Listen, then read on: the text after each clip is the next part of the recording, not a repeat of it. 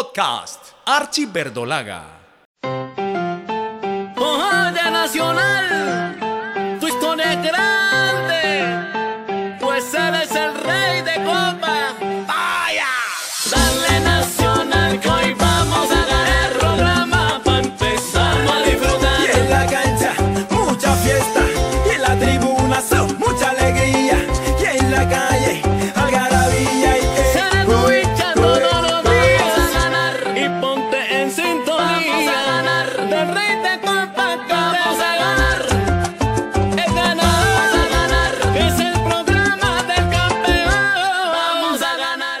Saludo afectuoso a toda la hincha verdolaga. Hoy traemos un invitado muy especial. Alguien que vistió la camiseta de Atlético Nacional en siete temporadas. Salió campeón y siempre dio todo por los colores verde y blanco. Él es Lorenzo Carrapza. Nació en la ciudad de Las Piedras en el departamento de Canelones, Uruguay, el 15 de octubre de 1954. Hijo de padres italianos que se radicaron en el país del río del Urú. Debutó en el fútbol con solo 15 años en el Danubio, el equipo de la Franja. Debuté a los 15 años, yo estaba estudiando, eran los días de, el equipo estaba en la B en ese momento, yo los días anteriores a los partidos no iba a entrenar porque entrenaban de mañana, sino mayormente se entrenaba de tarde, pero el día del partido se entrenaba de mañana y yo no fui a entrenar porque tenía que estudiar. Y bueno, me llaman a mi casa para comunicarme que, que me tenía que ir a concentrar por el, arquero que, que estaba jugando en ese momento titular, se había lastimado. Este, se cortó la pierna con un vidrio entrenando afuera del estadio porque justo había llovido y, y no habían podido entrenar en la cancha. Entonces, este, listo, al otro día me concentré y bueno, este, debuté este, a los 15 años jugando en la primera división de Danubio. En 1978 llegó a Barranquilla para vestir la camiseta de Junior y dos años después su destino fue tierras antioqueñas. En su paso por Colombia, su señora esposa dio a luz en dos oportunidades. Su hijo mayor es barranquillero y su niña nació en Medellín. Tengo mi- mis dos hijos son, son colombianos, este, Hernán Ignacio que es este, barranquillero y Jimena Vanessa que es antioqueña. Este, nació- Hernán nació en el año 79 en Barranquilla, mi hija Jimena nació en Medellín este, en el 83. Siempre en, en- mi casa hay, este, hay un pedazo de tierra colombiana en todo momento. ¿no? Después de un trueque entre Junior y Atlético Nacional por Lorenzo Carras y Osvaldo Marcial Palavecino, se dio la llegada al equipo paisa. Mi llegada nacional fue, este, yo llegué en el año eh, 78 a Junior, fue 78-79. Después eh, cambiaron, llegó José Baraca de técnico y volvió a traer a Del Ménico nuevamente a Junior. Y Subeldía, que era el técnico de Nacional, junto con el doctor eh, Hernán Botero, me querían. Entonces, eh, en ese momento, Palavecino, hacían, íbamos a hacer un trueque entre Palavecino y mi persona. Palavecino iba a Junior y yo iba a Nacional. Pues Palavecino terminó recalando en, en Medellín, porque creo que Junior arregló con Medellín. Entonces, esa fue mi llegada a Atlético Nacional. Incluso después eh, también estaba Luis Jerónimo López. Entonces, eh, yo no podía jugar por eso mismo, porque no podía por los extranjeros. Después, este el profesor del día, después de varios partidos, eh, nos, nos comunicó que quería que, que jugáramos un partido cada uno. Y bueno, y ahí comenzó mi carrera en Atlético Nacional, ¿no? Debutó el 15 de mayo de 1980, Nacional 0, Tolima 0. Llegó a pelearle el puesto a Luis Jerónimo López, quien encontraba repulsa de la afición. Porque ya te digo, en esos partidos anteriores había jugado Luis Jerónimo. Y bueno, ahí no me acuerdo si con quién había debutado, pero seguí jugando hasta, hasta que después me, que me fui a Atlético Nacional, ¿no? Porque cuando nos dijo a los dos, a Luis Jerónimo y a mí, que quería que jugáramos un partido cada uno, este, Luis Jerónimo, como en ese momento estaba jugando él, pidió que yo jugara él de local y él de visitante, por, por, porque la gente lo insultaba y la gente no lo quería de local. Así que bueno, empecé yo de local y Luis Jerónimo de visitante por creo que dos o tres partidos y ya después ahí empecé a jugar yo de tanto de local como visitante y Luis Jerónimo a la mitad de año se fue para Medellín. Estando en los verdolagas se nacionalizó colombiano y fue llamado a la selección a la cual no pudo ir porque ya había sido convocado en la selección de su país, Uruguay. Me nacionalicé colombiano cuando estaba Nacional. Eh, incluso tuve la posibilidad de, en un momento me llamaron el, profe, el doctor Ochoa, que dirigía la selección este, colombiana. Cuando Pedro Sape se lesiona, eh, me llama para ir a integrar el plantel, pero yo no pude hacerlo porque yo ya había, en ese momento había jugado en la selección uruguaya y en esa época no se podía este, jugar en otra selección si, si ya había jugado en la de tu país. Y bueno, y ahí fue que llamaron a Navarro Montoya que después se fue a jugar a Santa Fe. Hizo parte de aquel kinder de Subeldía, donde en 1981 tuvieron un gran equipo. Teníamos un equipo eh, tanto de, como de, jugadores profesionales ya grandes que, de selección, como lo que se denominó el Kinder. Ese año, eh, por ejemplo, teníamos eh, a Víctor Luna, a Porras, a Pedro Sarmiento, a Hernán Darío Herrera, que eran, eran jugadores de Selección Colombia. También teníamos a César Cueto y teníamos a, Guillermo La Rosa, que eran Selección de Perú. Entonces, este eh, momento eh, teníamos que seguir jugando el campeonato y, la selección se llevó a esos jugadores, porque creo que eran eliminatorias o Copa América, no me acuerdo. Entonces eh, surgió Ricaute, surgió el Polo Mondragón, surgió Barrabás Gómez, este, surgieron una cantidad de, Ibarwen, este, una cantidad de jugadores que, que, este, venían trabajando hacía un tiempo ya con, con el profesor del día, y, este, pero no tenían oportunidad de jugar sino algunos minutos. Y ahí se, denominó el Kinder de Subeldía, ya que hicimos una gran campaña. El equipo clasificó sobrado a, a los octogonales y, ahí, bueno, le empezaron a decir el kinder, ¿no? Debido a la excelente campaña en 1981 y después de clasificar con anterioridad, decidió operarse de un problema de nariz y fue reemplazado por Fabio La Gallina Calle. Fueron de las pocas veces que no estuvo en el arco verdolaga. Eh, yo ahí este, aproveché como estábamos clasificados, me operé de la nariz, del tabique, que me habían golpeado y lo tenía, lo tenía torcido. Entonces, este, ahí me operaron de, me operaron del tabique y ahí, ahí este empezó, jugó algunos partidos la gallina calle, ¿no? En la final de 1981, Nacional sobrepasó al América de Cali en el estadio Atanasio Girardot, como ya lo había hecho en el estadio Pascual Guerrero. Pero el director técnico Ochoa Uribe siempre quería ganar a como diera lugar. No aguantó dicha humillación y decidió retirar el equipo antes del final de juego, alegando un tiro penal a favor de Nacional que fue clarísimo. Con su decisión quiso opacar la cuarta estrella verde. Nosotros habíamos hecho una gran campaña todo el año y en el octogonal más todavía, porque este, el equipo estaba sobrado realmente, le habíamos ganado al América en Cali 2 a 0, este, habíamos hecho una campaña Alto Lima y bueno, y nos tocó jugar el último partido en, Medellín, en estadio totalmente repleto, que nosotros empatando éramos campeones y íbamos ganando 1 a 0 con gol de Ibargo en el primer tiempo y faltando 15 minutos César Cueto entra eludiendo al área del América y González Aquino lo, lo derriba y realmente fue penal, fue un penal muy grande, pero como el América estaba acostumbrado a ganar, a ganar como sea, no quería que le cobraran penal y quería llevarse el campeonato ellos. No, no hubo la posibilidad de tirarlo porque este, el doctor Ochoa y, este, y Beatriz Uribe, que era la, gerenta, retiraron al equipo y bueno, ya salimos eh, anticipadamente campeones 15 minutos antes que terminara el partido. Como era habitual en el profesor Osvaldo Juan Subeldía, fue muy amena la celebración del título. Después de la vuelta olímpica salieron del estadio en un desfile en carro de bomberos hasta el Hotel Nutibara y allí los jugadores tuvieron una pequeña reunión. Lorenzo Carraps estuvo feliz de aportar un granito de arena a la historia de Atlético Nacional. Bueno, tranquilo, dimos la vuelta olímpica en el Atanasio, este, después eh, salimos por toda la ciudad este, en el carro de bomberos y después terminamos este, festejando en el, este, en el hotel que era de, Hernán Botero, ahí en el centro. Y, bueno, eso, eso fue el festejo. Este, creo que fue algo impresionante eh, salir campeón en Colombia con un equipo que uno quiere mucho, que realmente eh, estaba feliz de,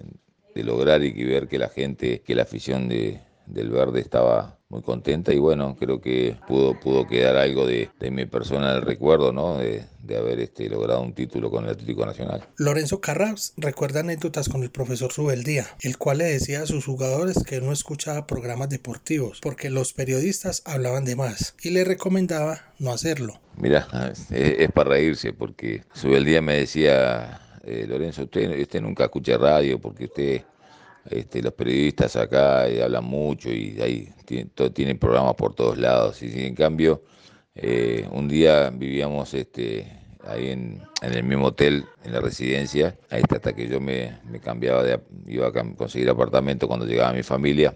y le toco la puerta para ir a hablar con él y cuando veo tenía cuatro radios, todas este, distintos programas deportivos.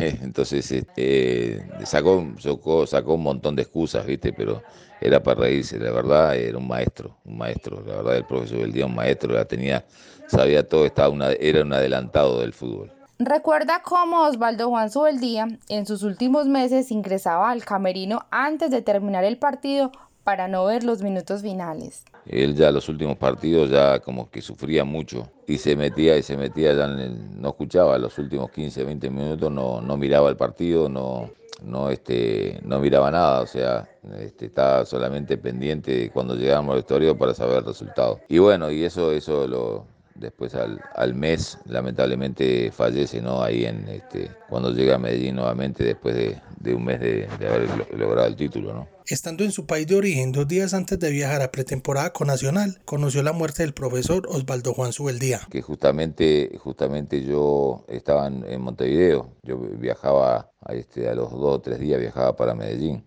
eh, cuando escuché por la radio que había fallecido Subeldía. La verdad no lo podía creer porque realmente una pérdida muy grande para todos. Es una persona muy querida, muy querida este, en la ciudad de Medellín, tanto como con la, la, la, hinchada de Atlético Nacional como la hinchada de Medellín, porque era una persona que sabía y que sabía mucho, ¿no? Y se hacía querer mucho por todo el mundo. Podcast Archie Verdolaga.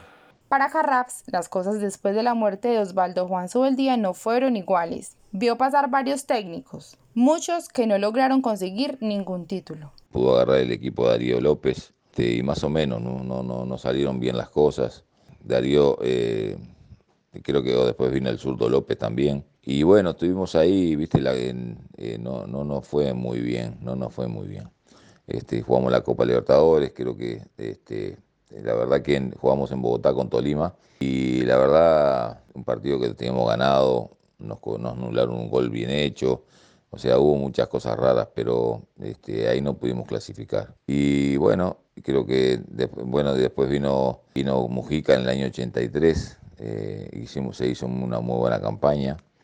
Eh, en el año 84 fue Osorio, que también más o menos el equipo no anduvo muy bien. No, perdón, 83 eh, fue Cubilla, Mujica fue en el 85 y, y 86 este, el Maño Ruiz. Yo creo que ahí habíamos hecho una con, con, con, con Cubilla, estuvimos peleando casi el campeonato. Yo justamente el último partido que jugamos contra Junior en Barranquilla no, no jugué por los extranjeros porque yo venía, me habían sacado la quinta amarilla en ese momento y no podía jugar. Y jugó la, gallina calle y ahí este, Nacional iba ganando 1 a 0 y le empataron en la hora y salió campeón Junior. Y si nosotros hubiéramos ganado éramos campeones nosotros.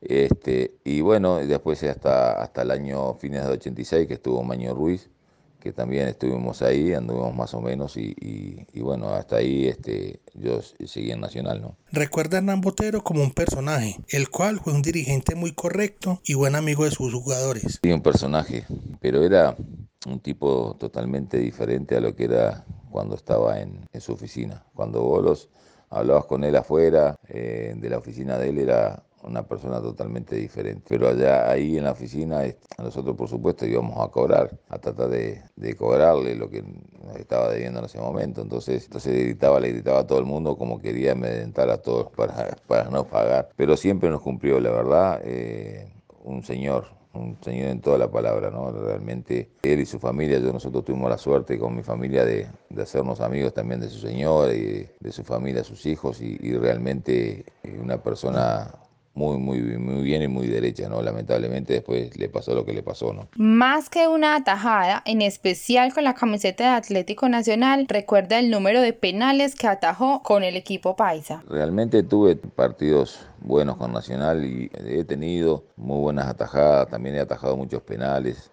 viste, en Nacional atajé casi 32 penales creo que fue y creo que realmente una a una sí, realmente no me acuerdo, pero, pero sí había tenido atajadas muy, muy buenas y este, creo que si me pongo a ver eh, contra, contra América en Cali este, hubo alguna atajada, pero creo que mayormente eh, siempre teníamos alguna alguna jugada este, donde uno se podía destacar, pero también este, a veces uno también tenía, quizá podía eh, tener un error, porque uno es ser humano y lo puede tener, ¿no? Un error lo puede cometer cualquiera, pero le molesta que aún recuerden más el autogol que hizo que las tardes gloriosas que tuvo con la camiseta verdolaga. Son cosas que pasan por ser un ser humano y por a veces uno tomar una decisión eh, de sacar un balón para un lado donde era para el otro y la quise aguantar, ese día había llovido y la pelota se fue hacia el arco.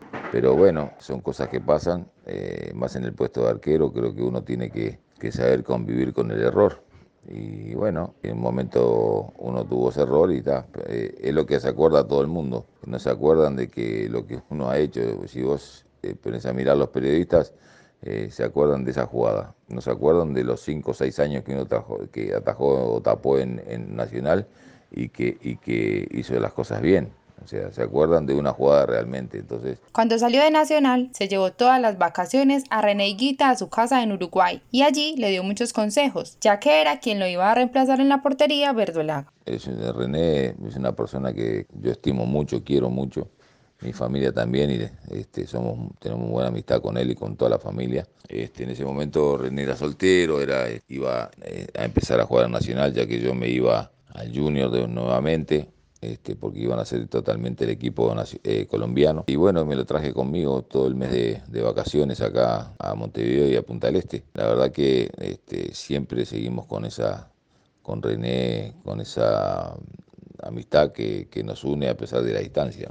El René había sido suplente mío, después se fue a Millonarios y después este, volvió porque era de Nacional. Entonces él, se quedó en el equipo. Por eso, por eso yo me lo traje para acá, para Uruguay. Estuviera tranquilo acá y, y bueno, y ahí fue que ese año eh, se jugó, jugó allá con, con, todo el equipo totalmente colombiano que después salió un campeón de América. Jugó su último partido con Nacional el 17 de diciembre de 1986, Nacional 1, Junior 1. Sí, bueno, increíble, me tocó jugar contra Junior este, después del último partido. Todavía ahí no sabía que iba a ir a Junior, este, también estaba la posibilidad de ir a Millonarios. Y, y, bueno, pero después como yo había jugado en Barranquilla, había jugado en Junior, ya conocía el ambiente de Barranquilla, la gente me conocía, entonces este, preferí ir a, al Junior y, y por eso este, volví para allá, ¿no? Recuerda algunos directores técnicos que lo dirigieron en Nacional. Creo que tuve buenos entrenadores. Por supuesto, Subeldía, Juan Martín Mujica, realmente un señor. Eh, el Zurdo López también. Eh, realmente muy buenos profesionales, muy, buenas, muy buenos técnicos. ¿no? Su paso por la ciudad de Medellín le dejó varios amigos, tanto en su vida privada como profesional. Dejé muchos amigos. Eh, cada tanto eh, voy por la ciudad de Medellín. Este, ahora con esta pandemia se ha complicado un poco porque tenía pensado ir, pero bueno, tengo la posibilidad de, de, de ser muy amigo de la familia Mondragón, que es de la familia de Pueblo Mondragón, que jugó en la época mía en, en, Nacional y, y, este, bueno, y ahí quedó una amistad con él, con él y con la familia. También en, tengo amigos como Alejandro Restrepo, que, que es un arquitecto de allá la ciudad de Medellín, que es muy buena gente, muy buen amigo con él y con la familia también. Y así, viste, muchos. Y después con, con los ex compañeros, este, con Carlos Ricaute, con Pelufo, eh, tengo siempre, siempre con Guillermo La Rosa, con Vilarete, siempre he sido en contacto, teniendo la, hoy con las, las, redes sociales este, uno se puede conectar más fácil, así que este, estamos siempre en contacto con todos ellos. ¿no? Fue entrenador de arqueros de Atlético Nacional en la segunda temporada de Luis Fernando Suárez, pero las cosas no se dieron y fue poco lo que duró este cuerpo técnico. Estuvimos con, con Suárez, con Luis Fernando Suárez, pero lamentablemente no, no pudimos este, trabajar mucho tiempo porque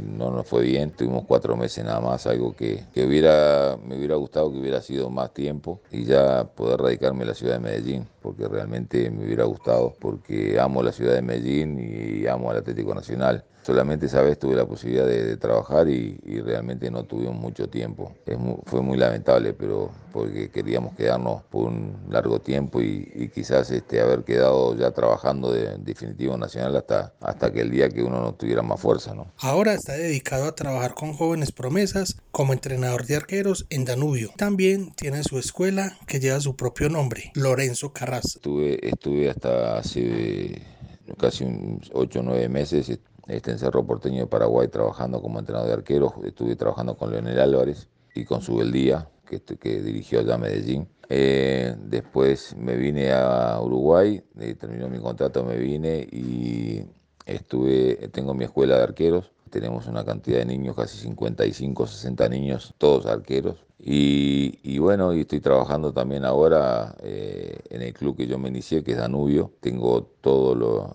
los arqueros, yo con, con otro muchacho este, que yo llevé, llevé también. Estamos trabajando con todos los juveniles de, de Danubio, que es el equipo donde yo debuté, donde hice todos mi, mi- mis primeros pasos como profesional. Gratitud con la hinchada verdolaga, a la cual envía un saludo y siempre los recuerda. Quiero por, por intermedio tuyo este, mandarle un abrazo grande a toda la afición de Verdolaga. Gracias por recordarme por, eh, a pesar de- del, tiempo y mandarle un abrazo grande a toda la gente. Y ojalá que, que el equipo siga, siga dándole triunfos a toda esa parcialidad hermosa que tiene Atlético Nacional. Muchas gracias, eh, también lo recuerdo mucho a toda la gente de Medellín, a toda la parcialidad. Y bueno, y agradecido que siempre todos ustedes que son hinchas este, se acuerden de uno.